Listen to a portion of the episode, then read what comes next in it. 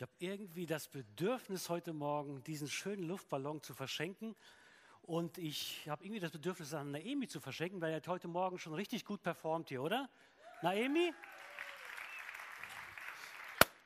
Oh.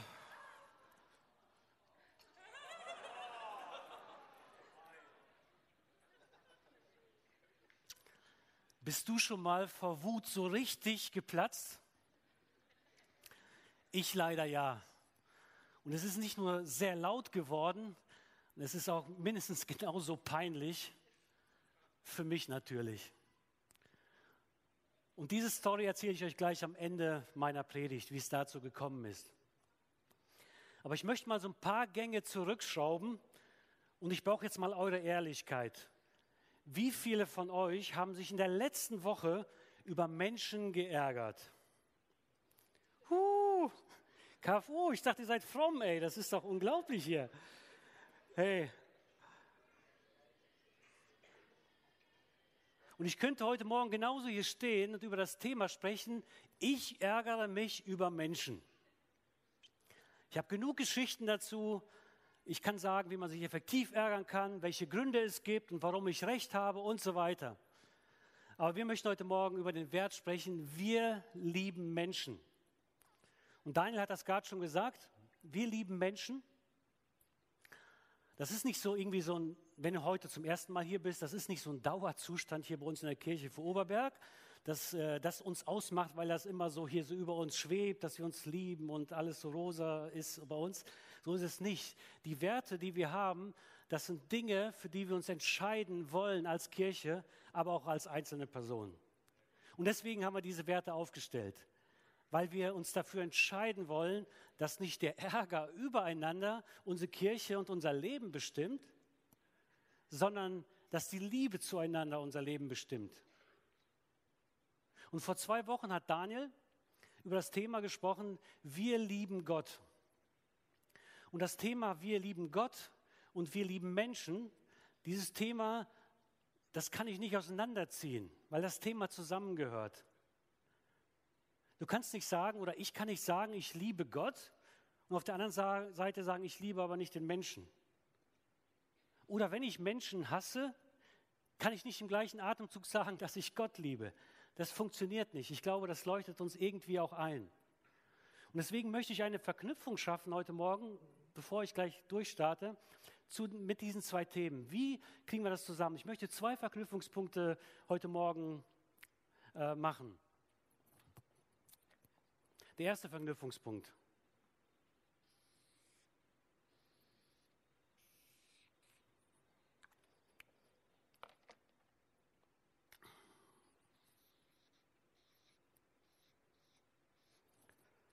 Das ist das Beziehungsdreieck, so nenne ich das jetzt mal. Und auf der einen Ecke, beim Dreieck gibt es drei Ecken, Überraschung.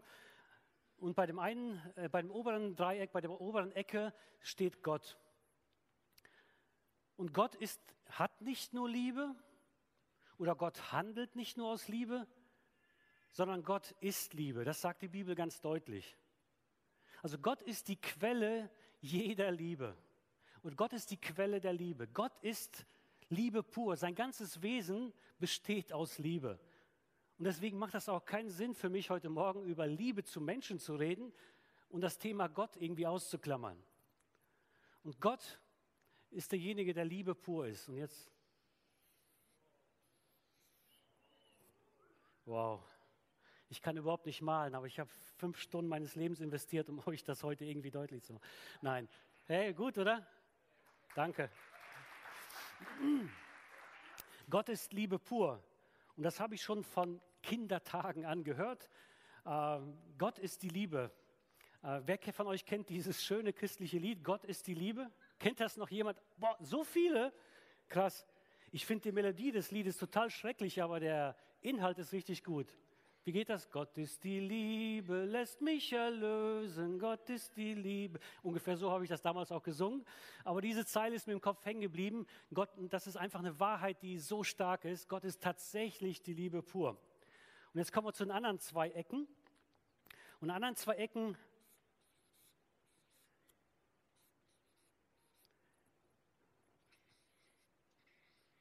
doch nicht lang genug geübt. Mensch 1 und Mensch 2. Okay, hier sind wir. Und wie hängt das zusammen? Je näher wir zu der Quelle der Liebe kommen als Mensch, je näher wir uns mit Gott befassen, je, näher, je mehr wir Gott verstehen, wie Gott ist, desto näher kommen wir der Liebe Gottes und desto näher kommen wir auch uns. Und ich glaube, das ist auch die einzigste Chance, wie wir in Liebe miteinander umgehen können, wenn wir Gott verstehen, dass er die Liebe ist und wir uns nach Gott ausstrecken. Und das wird uns zwangsläufig zueinander führen. Und wir werden näher zusammenkommen. Wir werden es schaffen, uns zu lieben und uns nicht über Menschen nur zu ärgern. Und der zweite Punkt, ich dachte, wie kann man das noch näher zusammenbringen? Das Thema, wir lieben Gott und wir lieben die Menschen. Und jetzt habe ich eine Frage an euch, liebe KFO. Wie kriegt man das Thema Gott und Mensch am besten zusammen? Gibt es irgendeine Idee hier im Raum, wie das am engsten zusammenkommt? Gott und Mensch. Jesus, genau. Jesus ist meistens die richtige Antwort, aber jetzt ist sie goldrichtig. Und das ist echt krass, das ist wirklich krass und das bewegt mich zutiefst, wenn ich sehe, wie Jesus gehandelt hat. Weil Jesus beides war. Jesus war hundertprozentig Gott, wirklich hundertprozentig Gott. Aber genauso stimmt auch, dass Jesus hundertprozentig Mensch war. Und wenn wir sehen wollen, wie Liebe und menschliches Handeln zusammenkommen kann, dann gibt es nur eine Antwort darauf. Wir müssen uns anschauen, wie Jesus mit Menschen umgegangen ist. Und genau das wollen wir jetzt machen. Wir wollen uns eine Geschichte, eine Jesus-Geschichte anschauen. Und alle Jesus-Geschichten sind Geschichten der Liebe, sind echte Love Stories. Und eine dieser Geschichten schauen wir uns an. Und dann möchte ich drei Dinge aus dieser Geschichte rausziehen, und das Thema meiner Predigt heute Morgen habe ich überschrieben mit die Kraft der Liebe. Und drei Auswirkungen, drei Veränderungen dieser Liebe sehen wir in dieser Geschichte. Und ich liebe es jetzt schon, diese Dinge mit euch gleich zu teilen. Aber lasst uns diese Geschichte erstmal anschauen.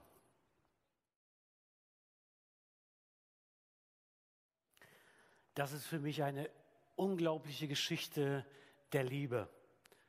Mein erster Punkt der Predigt ist die Kraft der Liebe führt zur Selbstannahme. Aber lass uns mal ein bisschen in der, dieser Geschichte bleiben. In dieser Geschichte bricht Jesus vier Tabus.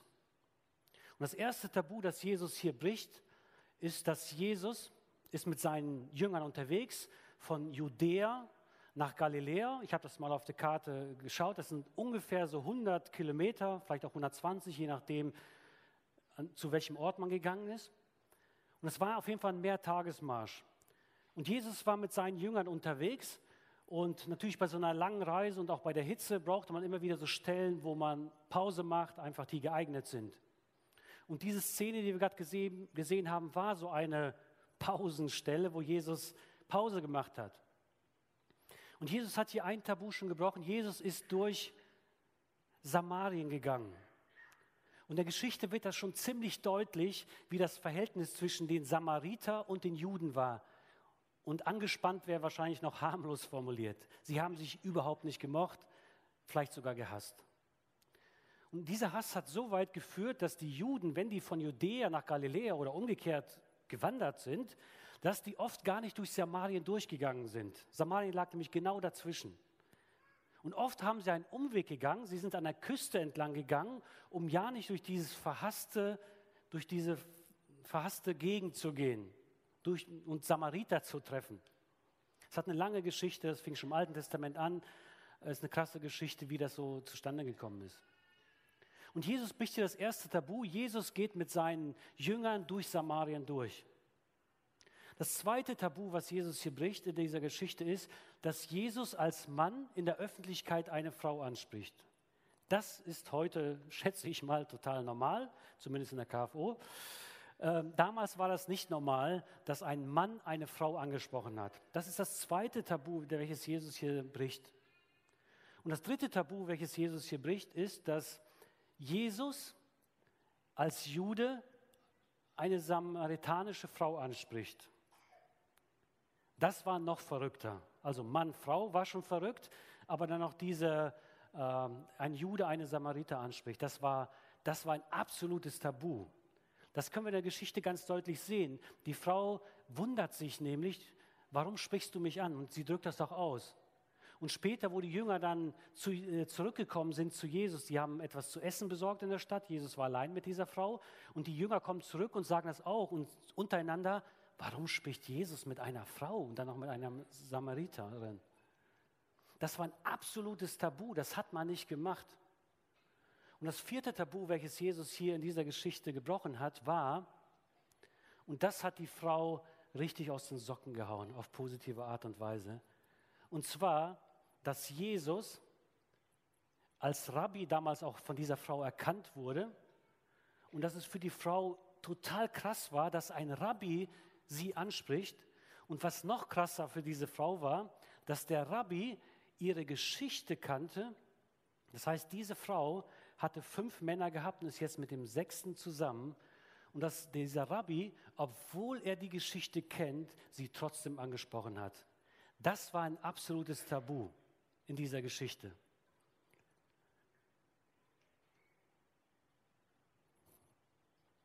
In der Bibel heißt es, liebe deinen Nächsten wie dich selbst.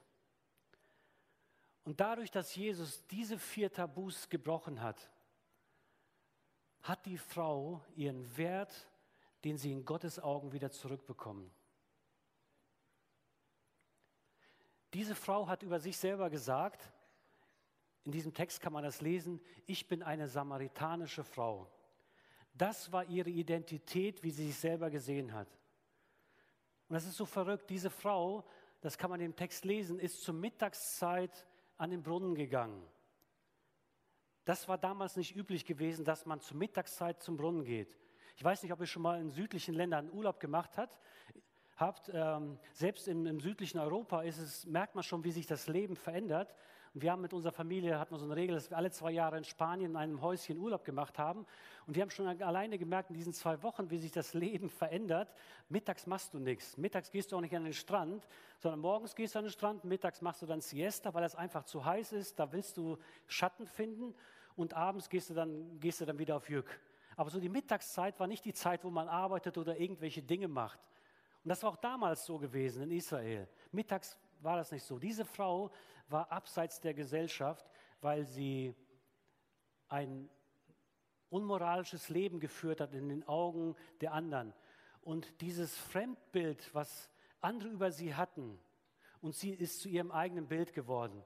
Sie hat für sich, für sich gesagt, ich bin eine samaritanische Frau und ich bin jemand, den man meiden muss. Und deswegen gehe ich auch mittags zum Brunnen. Und Jesus bricht hier alle Tabus. Und Jesus sagt nicht, dass er sie liebt und sonst was, aber durch, ihre, durch diese vier Tabubrüche hat Jesus deutlich gemacht, du bist, du bist es mir wert. Und ich gebe dir den Wert zurück, den ich für dich habe. Und das ist mein erster Punkt. Die Kraft der Liebe, sie führt zu Selbstannahme. Wir werden es gleich sehen, was mit dieser Frau passiert ist. Das führt zur Selbstannahme.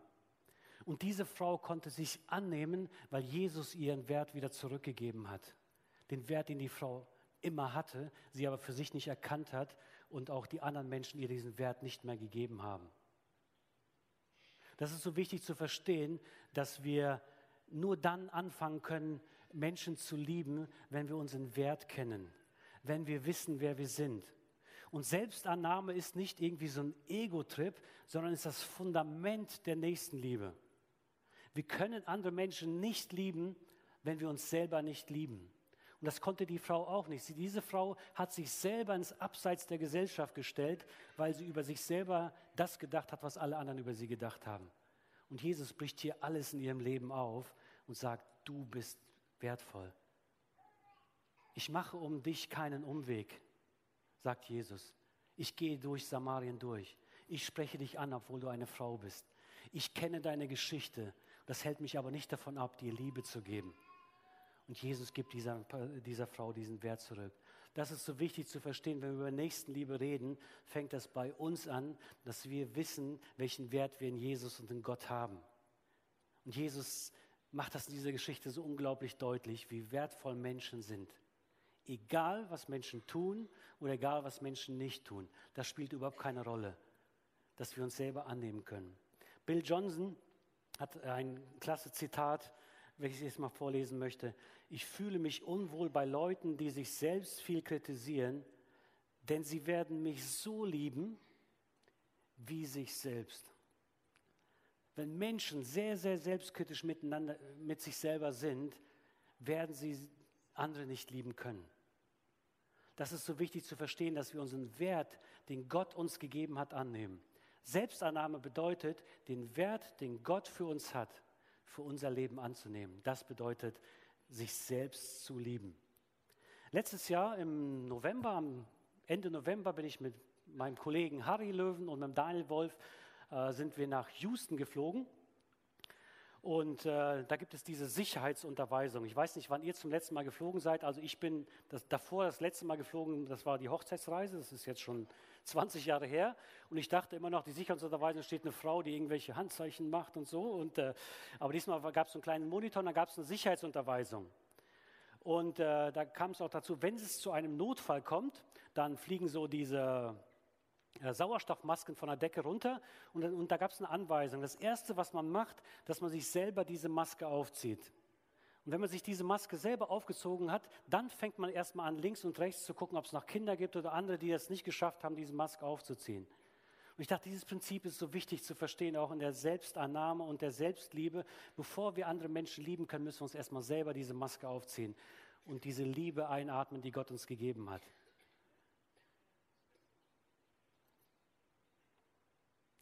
Und ich weiß, dass es mit Sicherheit bei vielen ein großer Punkt ist, sich selber anzunehmen.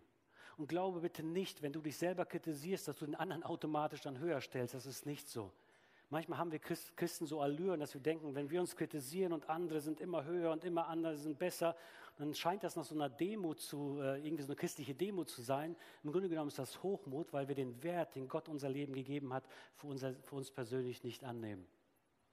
Ich möchte zu meinem zweiten Punkt kommen. Die Kraft der Liebe stillt die Bedürfnisse. Die Frau in dieser Geschichte, das ist übrigens ein Wasserkrug, das ist der Originalkrug von der Frau damals, Hammer, oder? Ich habe keine Kostenmühe gescheut für diese Predigt hier. Diese Frau, diese Frau kam mit, diesem, mit dem Wasserkrug zum Brunnen und, und sie musste täglich dahin gehen oder alle mussten täglich zum Brunnen gehen, um Wasser zu schöpfen. Und dieser Krug steht auch für, für die Bedürfnisse, die diese Frau hat und auch die Bedürfnisse, die wir haben. Jeden Tag ist sie hingegangen zu diesem Brunnen und musste immer wieder neu schöpfen, immer wieder neu schöpfen. Aber der Durst kam immer wieder.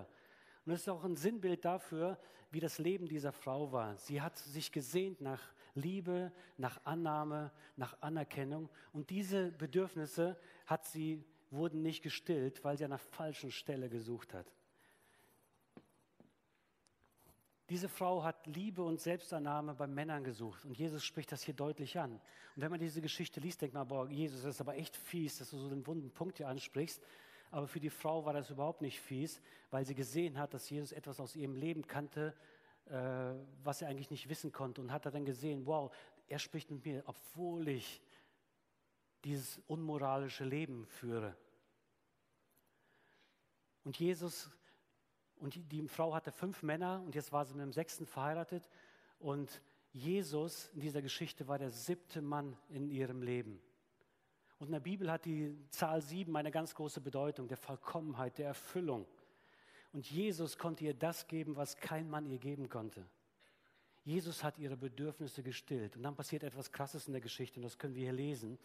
Johannes 4, 28 und 29.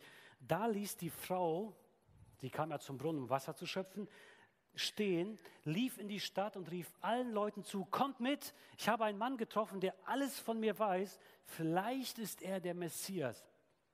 Diese Frau ist zum Brunnen gelaufen, um Wasser zu holen und in der Hitze braucht man auch Wasser und äh, ich denke, wie kann man den, den äh, Krug da vergessen? Sie wollte doch Wasser holen, aber sie, ihre Bedürfnisse waren gestillt, sie brauchte nicht mehr dort die, brauchte nicht mehr diesen Krug. Sie hat alles vergessen, weil sie die Liebe von Jesus angenommen hat.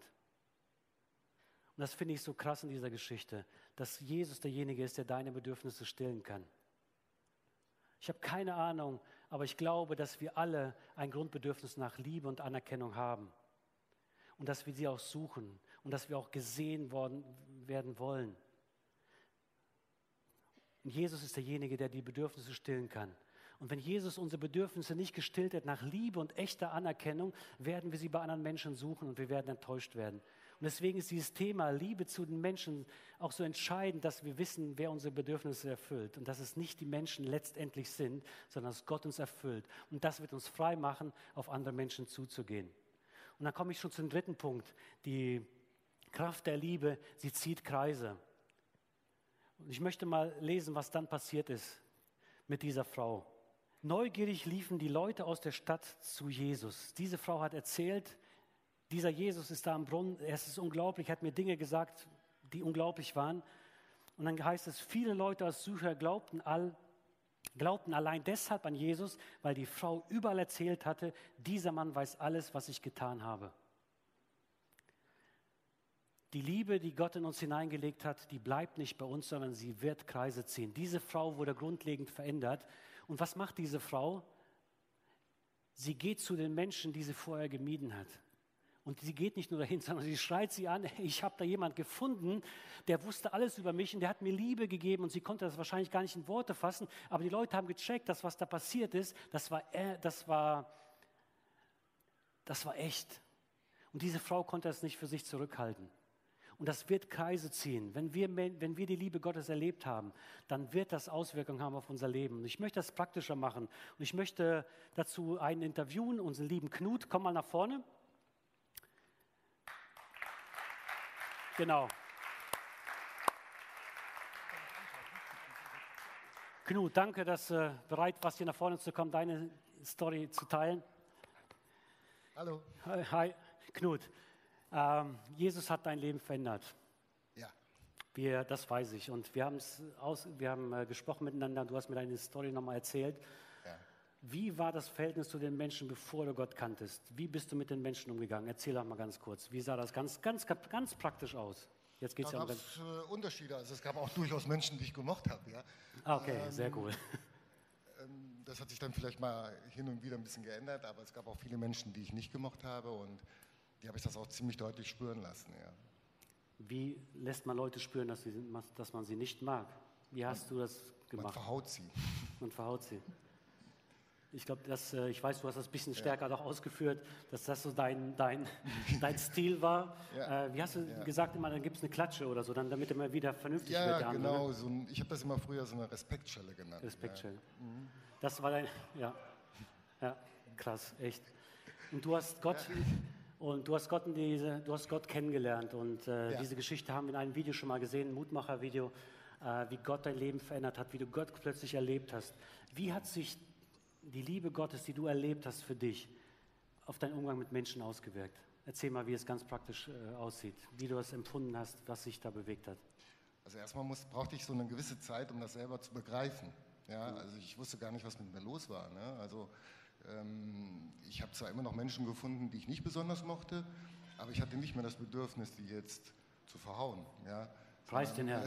ja, wirklich. Und ähm, ich habe mir viel mehr die Frage gestellt, warum sind die Menschen so? Ne? Mhm. Oder was, was, was treibt die jetzt an, dass die halt so sind? Oder liegt der Fehler vielleicht auch bei mir? Ja? Mhm. Ist das vielleicht eine, die Art und Weise, wie ich auftrete oder was ich sage mhm. oder was auch immer? Ne? Und das war ein Prozess, der so langsam anfing und dann immer stärker wurde. Ja? Und ähm, ja, durch die Liebe, die Gott mir gegeben hat, weil die Frage war immer für mich, warum liebt Gott mich überhaupt? Ne? Also ich habe ja nun jetzt nicht wirklich viele Dinge getan, für die man mich lieben müsste. Ja, aber irgendwann ist mir begreiflich geworden, dass genau auch das die Punkte waren, wo Gott nie aufgehört hat, mich zu lieben. Mhm. Ja. Kannst du diese Liebe zu anderen Menschen, die sich verändert oder die, der Umgang mit anderen Menschen verändert hat, kannst du so ein Beispiel festmachen?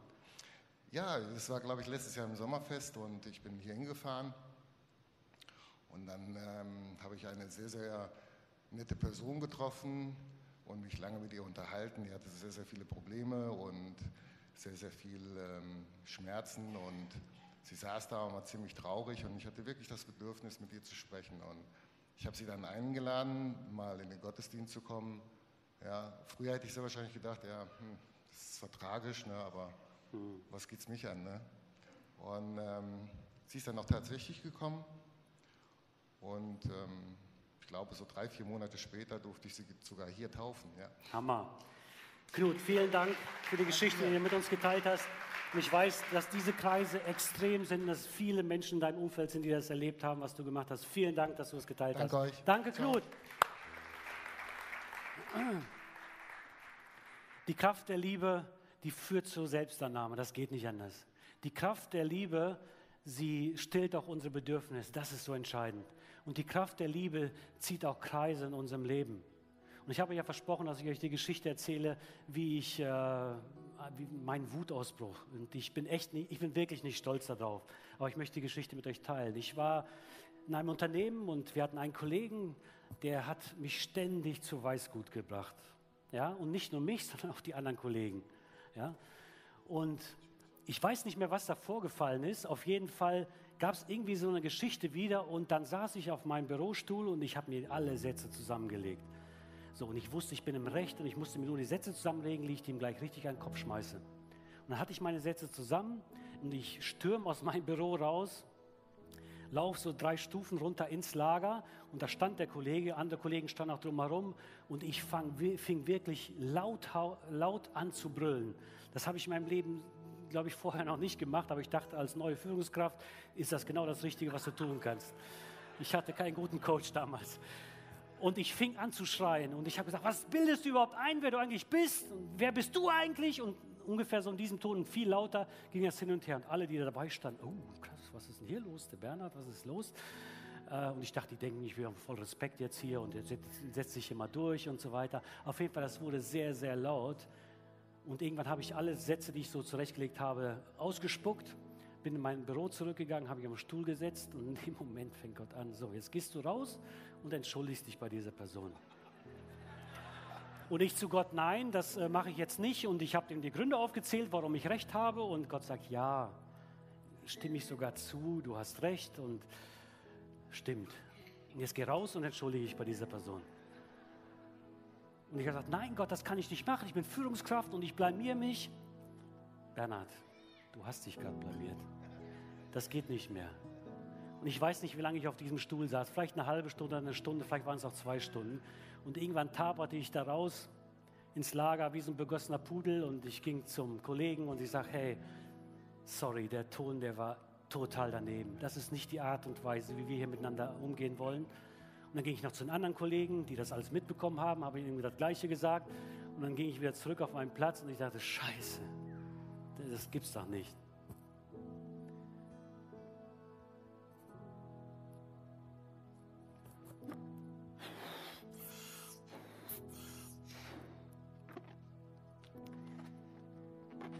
Ich habe vorhin gesprochen darüber, dass der Wert, wir lieben Menschen, nicht ein Dauerzustand in meinem Leben war. Das kriege ich das Ding nicht zu. Das ist nur die Aufregung. Nee, ich schaffe das. Herr, hilf mir. Danke. Dass wir uns entscheiden können, ob wir wütend werden über Menschen, ob wir uns ärgern über Menschen oder ob wir anfangen, Menschen zu lieben und dass wir nicht vor Wut platzen,